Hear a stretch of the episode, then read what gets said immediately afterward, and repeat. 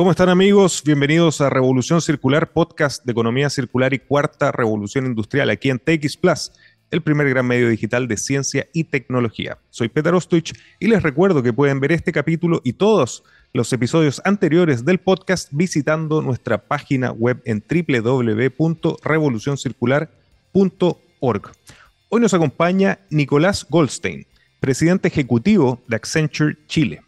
Nicolás es licenciado en Administración de la Universidad de Buenos Aires y posee un MBA del Haas School of Business de la Universidad de Berkeley en California, Estados Unidos. Previo a su llegada a Accenture, Nicolás se desempeñó en cargos de alta responsabilidad en empresas del rubro aeronáutico, sector financiero y de consultoría estratégica en varios países de América y Europa. Su experiencia en consultoría es muy variada, habiendo cubierto temas en sectores de telecomunicaciones, TV, aeronáutica, banca, servicios básicos, tecnología y acero, entre otros.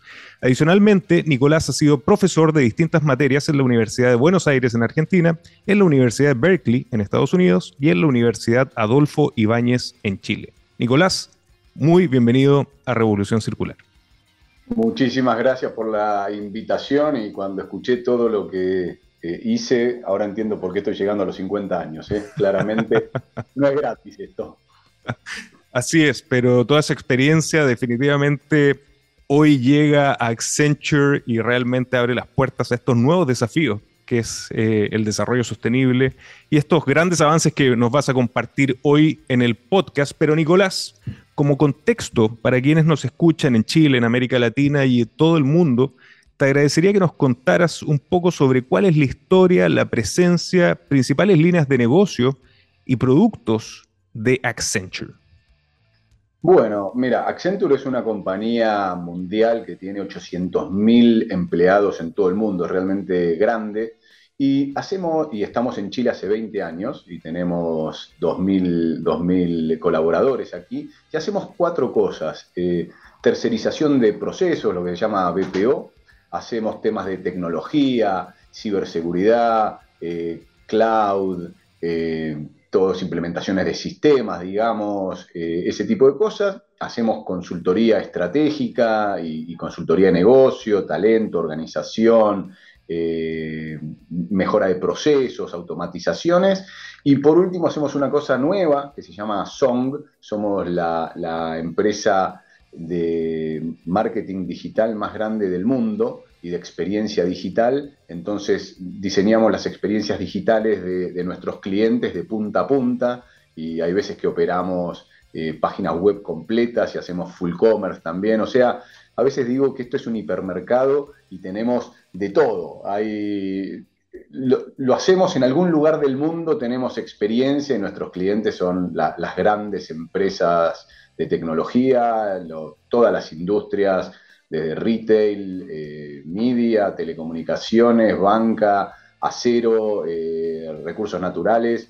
De verdad que, en, una empresa tan profunda y en tantos lugares del mundo y tan innovadora, eh, siempre hay un proyecto, alguien que hizo en esa industria este tipo de proyecto. No sé, ¿querés saber de medio de pago? Algo hicimos. ¿Querés saber de experiencia de cliente? Hay muchísimo. ¿Querés ver de diseño? Digo, hasta los efectos especiales de Stranger Things los hizo Accenture. ¿Qué? Así, así es, y, yo trabajé tres años entre 1996 y 1999 y me fui, durante 20 años me fui y cuando volví eh, encontré otra compañía, digo, me fui en blanco y negro y volví a colores.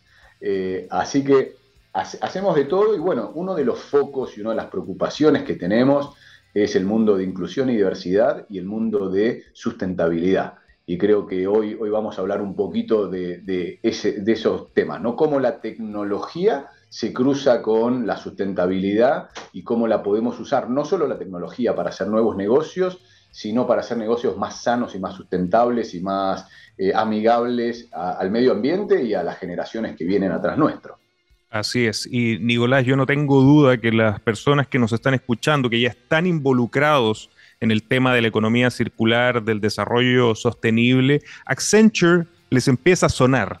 eh, porque todos los que hemos estado desde muy temprano en estos temas eh, hemos escuchado, hemos leído sobre el gran contenido que generó muy, muy temprano Accenture, porque ha sido un actor fundamental en el posicionamiento de la economía circular a nivel global, con publicaciones, Nicolás, que me atrevería a llamar icónicas, que datan del 2015 en economía circular, muy, muy temprano para todos los que estamos metidos en, este mundo, y también con libros que son realmente importantes como Waste to Wealth o el Circular Economy Handbook de Peter Lacey, que tuve la suerte de conocer en, algún evento por allá en, en Davos, en el World Economic Forum en algún minuto, pero te quería preguntar cómo y por qué Accenture, bueno, dentro de toda esta amplia gama que recién nos compartiste, cómo se transformó en un pionero y líder en la transición hacia una economía circular y en esto que tú señalabas, ¿no? La importancia de transitar hacia un mundo mucho más sostenible. Mira, es algo de lo cual yo cuando regresé hace tres años a Accenture me quedé sorprendido, donde ves que una empresa tan grande entiende su responsabilidad social eh, y, se autoexige cosas que a lo mejor una pyme no tiene, no se puede dar el lujo de autoexigirse. Entonces vos decís, la empresa trabaja y gana dinero y le va bien, pero toma una parte de ese dinero para reinvertirla en temas de, para liderar temas, por ejemplo, esto de sustentabilidad o de inclusión. Entonces, eh, cuando yo llegué, todas las métricas, todas las cosas que hacemos nosotros, por ejemplo, las miramos abiertas en hombres y mujeres. ¿sí? Entonces decís, ¿cuántas promociones se hicieron de los 800.000? Tanto. ¿Cuántos fueron hombres y cuántos fueron mujeres? ¿Cuántos bonos pagaste? X bonos. Ok. ¿Y fueron equitativos entre hombres y mujeres? ¿Cuánta gente se fue? Eh, ¿Y fue parejo entre hombres y mujeres? Y es algo que tú dices, mira, no me había pasado medirlo así tan eh, metódicamente todos los meses. Y cuando vos empezás a ver esto y te das cuenta que a lo mejor sin querer, por un sesgo que venías trayendo, hiciste más promociones a hombres que a mujeres, te empezás a cuestionar. ¿sí? Y, dices, ¿qué es lo que está pasando? ¿Será que estoy rodeado de hombres? ¿Será que eh, hay cosas que pasan en la vida que, hacen que uno tome decisiones inconscientes que favorezca subgrupos sin querer, y ahí te obligas a decir, ¿sabes qué? Las decisiones que estamos tomando no las podemos tomar solo hombres, y, hoy te pongo en la mesa hombres y mujeres como algo muy evidente porque es mitad y mitad, pero después de que esto sea saldado y que lleguemos a ser mitad y mitad, nosotros estamos ahí al 45 y algo por ciento de hombres y mujeres, depende de los niveles, de hecho en los niveles más bajos son más mujeres que hombres, aunque no lo creas. Eh, cuando saldemos eh, esto de hombres y mujeres, después vamos a empezar con los subgrupos, ¿no? Identidades, este, no sé, eh, sexuales, orientaciones sexuales, temas socioculturales, políticos, religiosos, como digo yo, yo este, tengo poco pelo y de repente voy en el avión y me muero de frío y, y, no es la misma necesidad la mía de que alguien que va con un gorro y hay que diseñar para todos en esta vida. Entonces, Accenture se tomó esa responsabilidad de, ser eh, el que va un paso adelante en temas de sustentabilidad, economía circular, el que va un paso adelante en temas de inclusión y por supuesto en temas de contenido, de innovación, de tecnología, de desarrollo de robótica, de creatividad, de poner al cliente en el centro, pero, pero un, life centricity, no un customer centricity. Esta es la vida de, la persona, cómo, cómo la puedo poner en el centro y cómo las organizaciones empiezan a diseñar alrededor de esto. La, semana pasada estuvimos con AmCham, la, Cámara de Comercio Americana Chilena, en Estados Unidos y visitamos Google, Facebook, Meta, perdón, Facebook y Meta es lo mismo, Google, eh, Facebook, eh, Amazon, fuimos a Accenture y veíamos todos los temas de ética, de data, y son estas empresas grandes las que la tienen que poner arriba de la mesa, porque la regulación llega más tarde que lo que hacen las empresas. Entonces, de nuevo, te digo, Accenture tiene esa responsabilidad, se lo tomó, tiene que liderar junto con otras grandes empresas en temas de sustentabilidad y después los gobiernos van a poder regular alrededor de esto y, y hacer que el mundo sea un poquitito más eh, ecológico, un poquito más sustentable, un poquito más circular. Qué interesante porque eh, justamente ustedes practican después lo que predican y, justamente ahora me hace sentido por qué tienen estudios y tienen documentos de, tanto liderazgo en, temas tan variados también como lo que señalabas. Y en esta misma línea, Nicolás, de liderazgo, Accenture está permanentemente lanzando nuevos estudios, apoyando empresas en los nuevos desafíos que está que se están presentando en este cambio de paradigma tecnoeconómico, que es la cuarta revolución industrial, que es tema central de, nuestro podcast. Y uno de los últimos estudios trata sobre cómo las empresas invierten en tecnología de punta, de industria 4.0, inteligencia artificial, cloud, data analytics, Internet of Things, para avanzar más rápido en los objetivos sustentables como avanzar hacia energías renovables, mejorar la gestión de residuos también tema central para la economía circular, reducir emisiones en las operaciones y cadenas de suministro, también un tema muy, muy sensible hoy en un mundo post-pandémico, esperemos post-pandémico. Por favor, cuéntanos más sobre este último estudio que lanzaron y cuáles fueron los principales resultados. Bien, mira, tú, pusiste el título bien claro. La tecnología ayuda y potencia alcanzar los objetivos sustentables con más velocidad. ¿sí? Entonces, cuando en este estudio empezamos preguntándole a una muestra de empresas muy grande, el 92% de las personas o las empresas a nivel mundial, te estoy hablando, dice que necesita o pretende alcanzar objetivo de cero emisiones para el 2030. O sea, estamos todos de acuerdo que el 2030 nos tiene que encontrar con cero emisiones. Para lograr eso, vamos a tener que usar las tecnologías para poder eh, medir, reducir y eliminar la huella de carbono. Eso, digamos, hay un, entendimiento común entre las empresas y los gobiernos y las personas eh, que está súper claro. Ahora, eh, las empresas empiezan a, usar estas tecnologías, empiezan a escalarlo y empiezan a ver los, los beneficios, ¿sí? Entonces, entre el 2013 y el 2020, vemos que las organizaciones que han tenido muy buen rendimiento en estas economías eh, circulares eh, generaron rendimiento para sus accionistas 2.6 veces mayores que las que no lo hicieron. Entonces ya entendemos que durante los últimos siete años las organizaciones que se enfocaron en ESG rindieron mejor que las que no. ¿sí? Ahora, a pesar de esto, solo el 7% integró las estrategias ESG en sus negocios, en su tecnología. ¿sí? Entonces vemos que si sos sustentable o si tenés una orientación sustentable, rendís más. Pero las organizaciones que son sustentables o que planifican y, y hacen su estrategia con temas sustentabilidad son pocas todavía. ¿sí? Entonces, ¿qué tenemos que hacer? Tres cosas para, para empezar, usar más la innovación tecnológica, para impulsar estas iniciativas de sustentabilidad y poder transformar los modelos de negocio. Segundo, medir esos impactos de SG en tecnología y asegurarse que estemos diseñando con tecnología lo que viene para adelante. Y finalmente, tener un ecosistema de empresas, organizaciones sin fin de lucro, startups, el sector público, eh, universidades, gobierno, para aprovechar estas tecnologías para resolver los problemas complejos. Al final, la tecnología te permite medir, identificar, medir y resolver estos problemas que son multivariables, ¿sí? y, que, y que tenés que poner arriba de la mesa, hacer seguimiento e ir mejorando durante muchos años para llegar al 2030 con emisiones cero.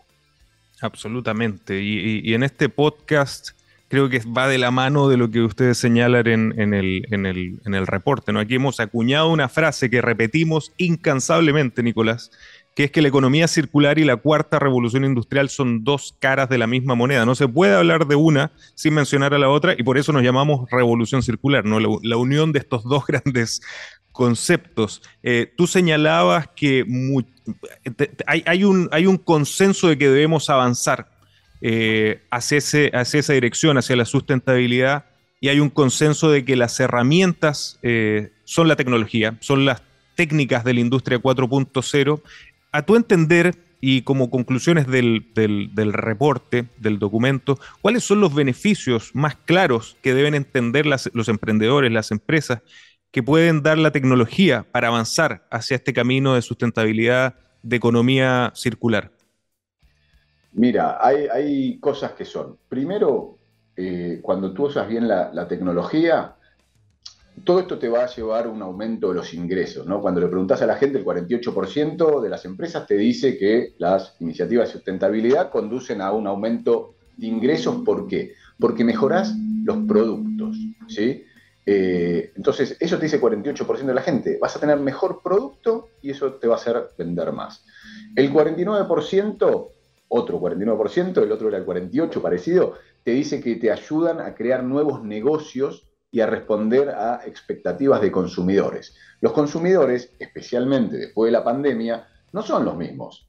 Todos, después de la pandemia, nos transformamos en, entendimos que el planeta estaba bastante afectado, vimos varios animales volver a, las ciudades eh, y, también nos damos cuenta de todas las catástrofes climáticas que se están sucediendo y queremos que las empresas ¿viste? tengan menos, menos desperdicio, sean un poquito más amigables.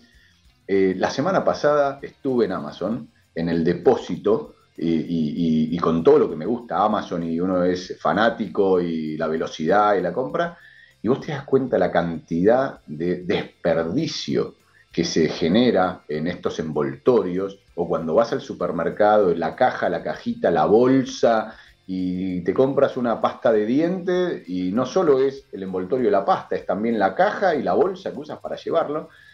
Esas cosas este, tienen que cambiar y el nuevo consumidor es pro sustentabilidad y lo pide. Y cuando va a elegir, eh, no solo quiere cosas sanas, sino quiere empresas que tengan propósitos sustentables dentro de su misión y empresas que tengan un, objetivo B también eh, y, que, y que no solo sea el lucro lo que mueve a la empresa, sino también coexistir en esta sociedad que tenemos un montón de impactos. Así como uno no deja el agua corriendo cuando se lava los dientes porque entiende que es un desperdicio, las empresas también tienen que, mirar para, para ese lado y los consumidores lo exigen cada vez más.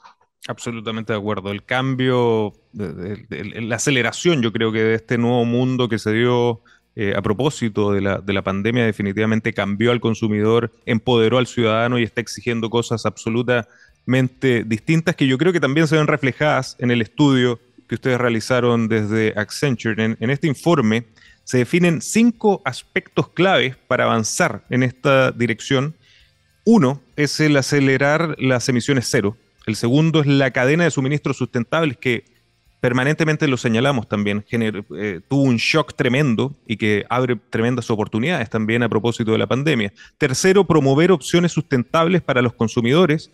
Cuarto, la medición continua, que es fundamental y clave. Y quinto, construir una cadena sustentable. Creo que son extremadamente importantes estos cinco puntos y te agradecería, Nicolás, que pudiéramos ahondar en cada uno de ellos. Y te invito a que comencemos con el número uno, acelerar las emisiones cero. Bien. Bueno, este, gracias porque veo que estudiaste, eres bien Mateo y, viste, y esos son las cinco, los cinco elementos claves que, postulamos eh, y, conversemos un poquito sobre esto. Acelerar las emisiones cero, bueno, eh, el título está, está clarísimo. el qué está claro, el cómo es lo difícil. Entonces acá planteamos que a través de las diferentes tecnologías, y vamos a ponerle algunos nombres, inteligencia artificial, nube, eh, analítica avanzada, blockchain, Internet de las cosas, que si quieres, ahora, ahora desciframos qué son estas cuatro cosas que, dije, pero estas herramientas, estas tecnologías te ayudan a reducir las emisiones de carbono, de carbono donde la inteligencia artificial es especialmente potente. ¿sí? Eh, entonces, eh, cuando le preguntas a las empresas, 70% usa la inteligencia artificial para hacerlo. ¿Qué es esto? Nosotros, los seres humanos, pensamos de una manera. Y al principio eh, entre la revolución industrial hace un montón de tiempo, lo que hicimos fue automatizar cosas que pensábamos los seres humanos. Y eso estuvo buenísimo y, hoy mismo uno puede hacer cosas eh, automáticas. No, mira, una pavada, en vez de ponerte la alarma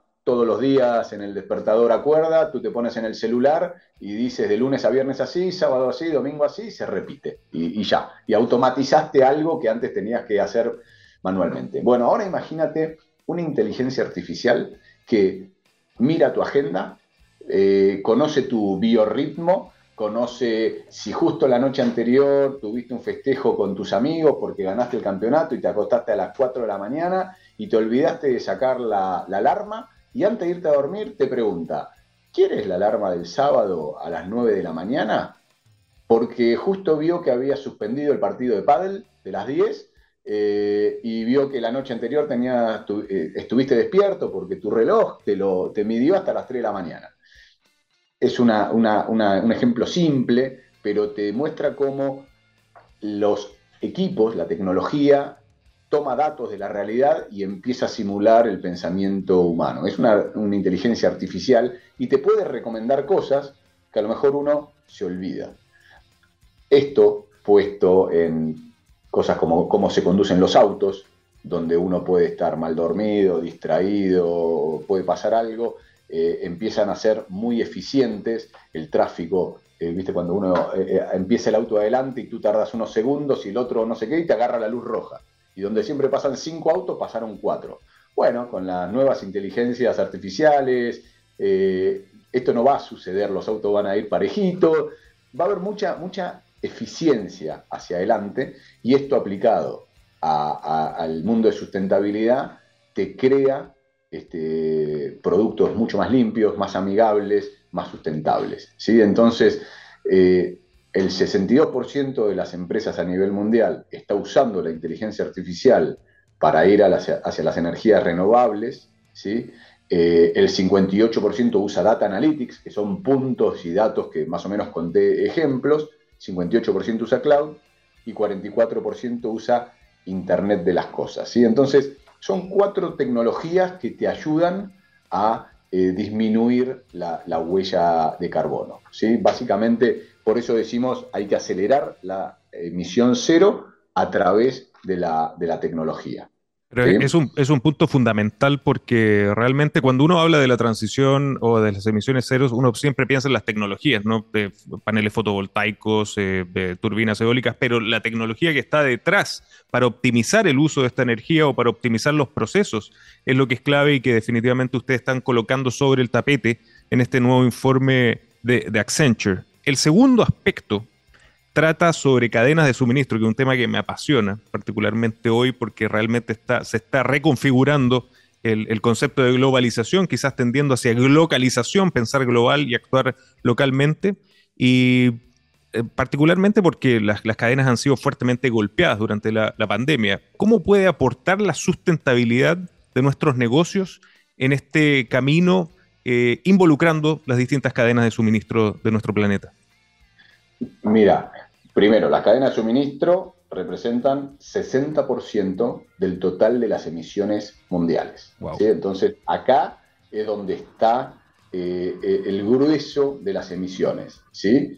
Eh, entonces, y, las cadenas tienden a ser ineficientes y tienden a, tender, tienden a tener muchos pequeños pedazos que componen una cadena, ¿no? Eh, la parte de salida, la parte de eh, guardado, la parte de traslado, la parte de llegada. Entonces, una de las cosas que te permite hacer la tecnología es la interconexión de las cadenas de suministro, ¿sí? Entonces, si, si vos podés interconectarlas y podés recopilar datos punta a punta, te permite optimizar mejor. Es como en, matemática, en vez de tener subóptimos, tienes un óptimo general para toda la curva completa. Entonces, eh, si tú puedes recopilar datos de toda la cadena de suministro, vas a poder tomar mejores decisiones mirando punta a punta. Y acá el estudio, y te, vuelvo a, los números, me, me encantan los números,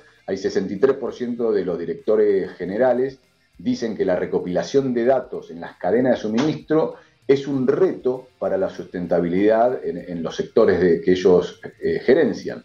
O sea, es, el, es dentro de la mayor huella, que es la cadena de suministro, tenés gente que dice, no tengo datos, no tengo visibilidad, no puedo tomar decisiones este, buenas. Entonces, si querés, si quieres construir cadenas de suministro más sostenibles, tienes que usar la tecnología. Y una de esas tecnologías se llama gemelos digitales.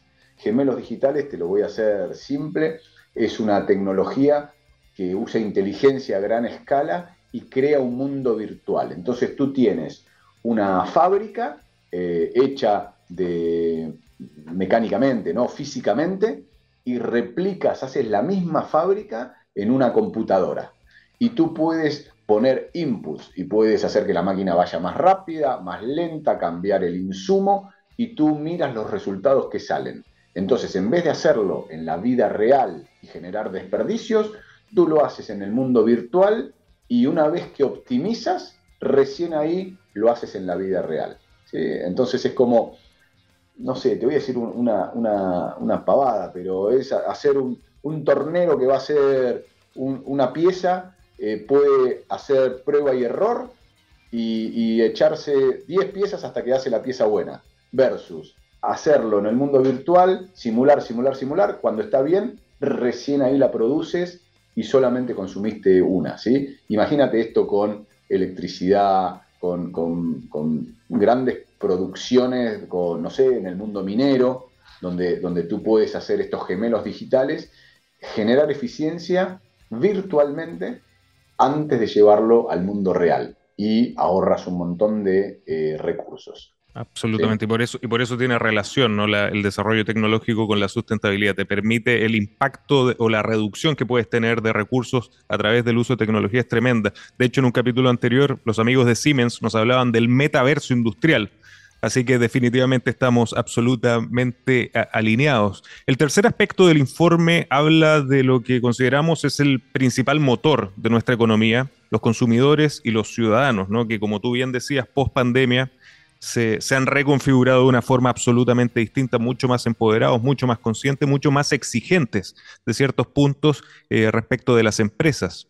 ¿Cómo promover opciones sustentables para consumidores y ciudadanos a través de la tecnología?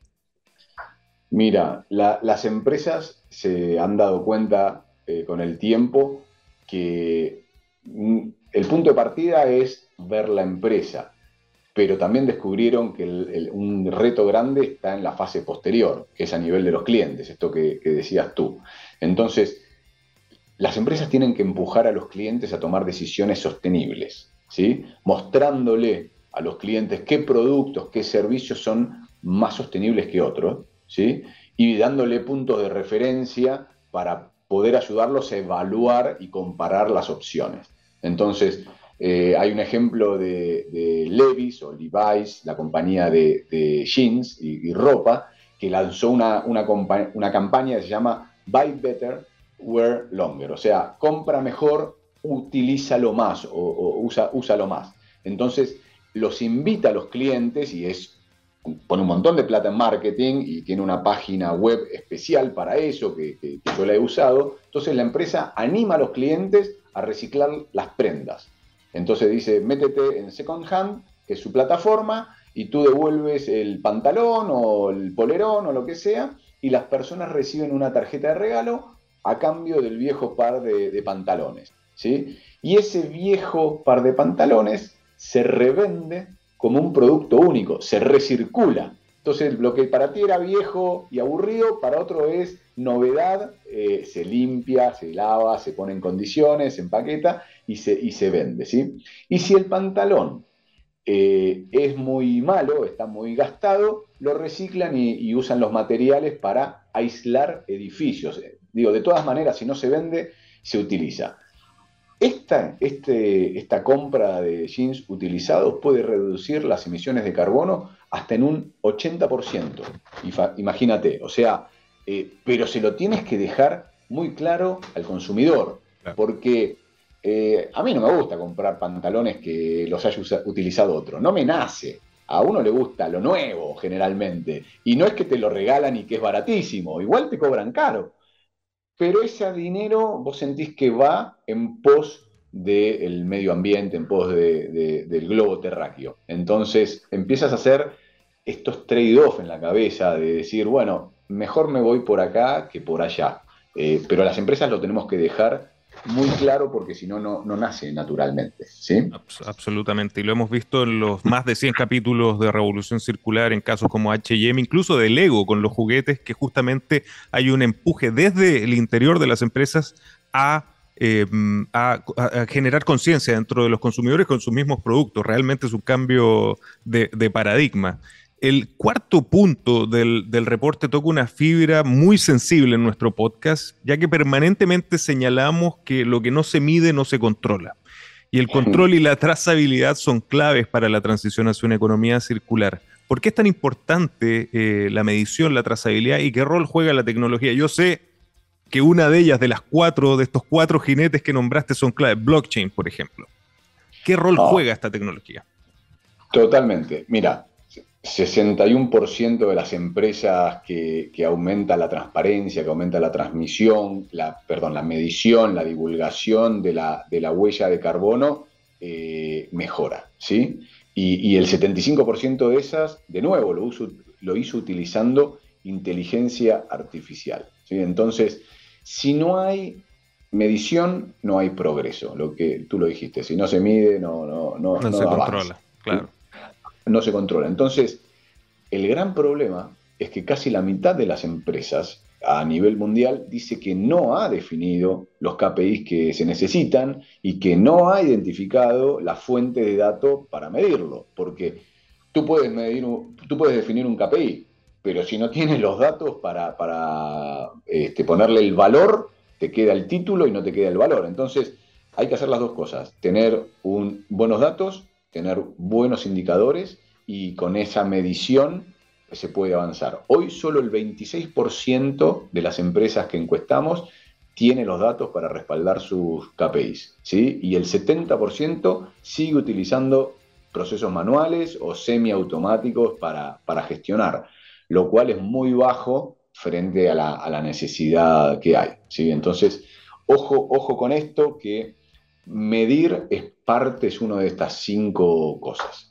Fundamental. Y, pero, pero definitivamente como emprendedores, como empresarios, como ingenieros, gente de ciencia, también yo creo que vemos más el vaso medio lleno, que hay un más de 70% de oportunidades para incorporar tecnología y para crear este nuevo o, para avanzar hacia este cambio de paradigma que es la cuarta revolución industrial. Como último punto, Nicolás, la creación de la cultura sustentable. Realmente creo que el mayor objetivo que tenemos en, el mundo de la circularidad, de la sustentabilidad, es crear una nueva conciencia eh, en este nuevo mundo, en estos nuevos desafíos. ¿Cómo podemos lograr este objetivo a través de las empresas y de la mano de la tecnología?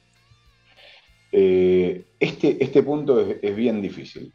Creo que los que nacimos así en los 70 como yo, no vinimos con el chip integrado de ecología. Mis hijos, que son de los 2000, eh, ya vienen con otro chip, por suerte. Entonces, uno tiene que crear el ADN de, sustentabilidad en, el ADN de la organización, ¿no? Lo, tiene que, lo, tenés que forzar y tenés que ser embajador de, este tema de sustentabilidad en la organización, porque está estrechamente vinculado a los resultados, a la rentabilidad, al propósito, a ser admirado, al atraer talento. Hoy, hoy no podés separar una empresa, no podés eh, promocionar una empresa por sus resultados o su valor de mercado. Eh, hay más cosas que hacen que una empresa sea interesante para trabajar o para consumir, ¿sí? si sos, sos cliente. Entonces, eh, para involucrar este ADN de sustentabilidad, tenés que influenciarlo a través de muchas acciones. La defensa de la inclusión, la defensa de, la diversidad, la creación de una cultura de aprendizaje continuo, el uso de tecnologías emergentes. Eh, tenés que ser bien abierto de mente para, para poder meterlo y hay que repetir, repetir, repetir. Hay que crear el hábito, te diría, como cuando los niños uno le dice, tienes que lavarte los dientes y, hay que explicarle, hay que darle una, razón, pero también hay que darle el ejemplo. Ojalá, entonces tú le dices, mira, tienes que lavarte los dientes porque si no se te van a caer y no vas a llegar a los 15 años con dientes.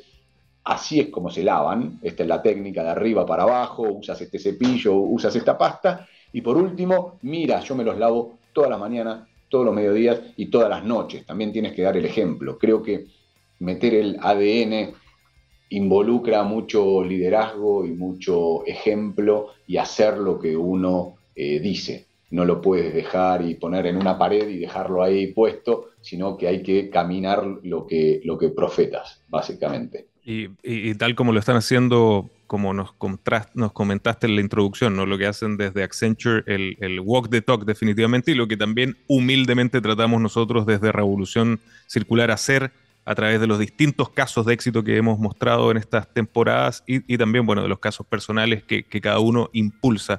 Nicolás, lamentablemente se nos va el tiempo, pero ¿dónde podemos invitar a las personas a conocer más sobre el trabajo de Accenture, a tener acceso a este reporte y a otros reportes interesantes de sustentabilidad, tecnología y economía circular? Mira, en la página nuestra de accenture.com, www.accenture con doble C, que quiere decir Accent in the Future, por eso se llama ah, Accenture la, compañía, así le pusieron el nombre en el 2000.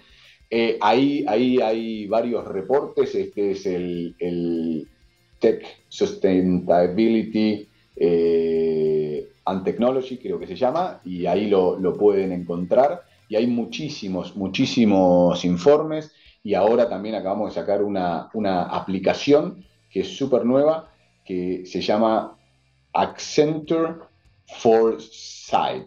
F-O-R-E-S-I-G-H-T, se la pueden bajar. La podemos poner en la descripción del capítulo. Bien, y en ese Accenture Foresight tienes mm, desde temas de cripto, temas de costos, carbono, eh, metaverso, todo lo que te puedas imaginar, todos los informes en la palma de la mano, gratis en, la, aplicación. Así que ahí también pueden encontrar las cosas. Y, bueno, me quedé pensando, sabes que mi esposa durante muchos años decía que los Lego, que tú mencionaste, había que regalárselo a los chicos, que los armen y una vez que terminaban de armarlos, desarmarlos, ponerlos en una bolsa, poner el manual y pasárselo a otros niños. Y, y, hacer circular, porque lo entretenido es armarlo, porque después se quedan ahí abandonados y, que sería mucho más sano para todos armarlo, después armarlo y pasárselo al amiguito y recibir otro. Eh, siempre me quedé pensando y ahora que lo, que lo mencionaste me, me lo... En eso, y en eso están. De hecho, en el capítulo 100, en nuestro capítulo 100 aniversario, vino Lego y nos contó exactamente ese caso. Así que te invito también a, conocerlo y a tu ah, señora a que lo, a que lo escuche. Excelente, excelente. Bueno, y muchísimas gracias por la invitación, porque fue un gusto hablar contigo y, siempre cuenten con Accenture y conmigo para, lo que necesiten. Muchísimas gracias y, definitivamente las, puertas abiertas para ti y para Accenture en el, en el futuro, Nicolás. Muchísimas gracias por participar. Gracias. A ustedes amigos, muchísimas gracias por acompañarnos y recuerden que los espero la próxima semana con otro gran caso de economía circular y cuarta revolución industrial. Nos vemos.